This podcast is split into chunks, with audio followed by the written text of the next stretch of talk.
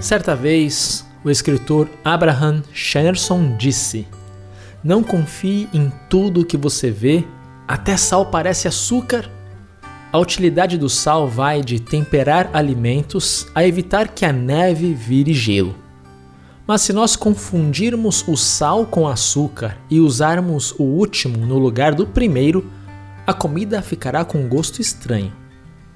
As pessoas que creem em Cristo são comparadas ao sal, pois, apesar de não serem diferentes de ninguém, são capazes de temperar o mundo com o amor de Deus. Em um mundo repleto de desesperança, a pessoa que confia em Jesus espalha o sabor da paz e da esperança por onde passa. Vocês são o sal para a humanidade e luz para o mundo, disse Jesus. Vamos orar.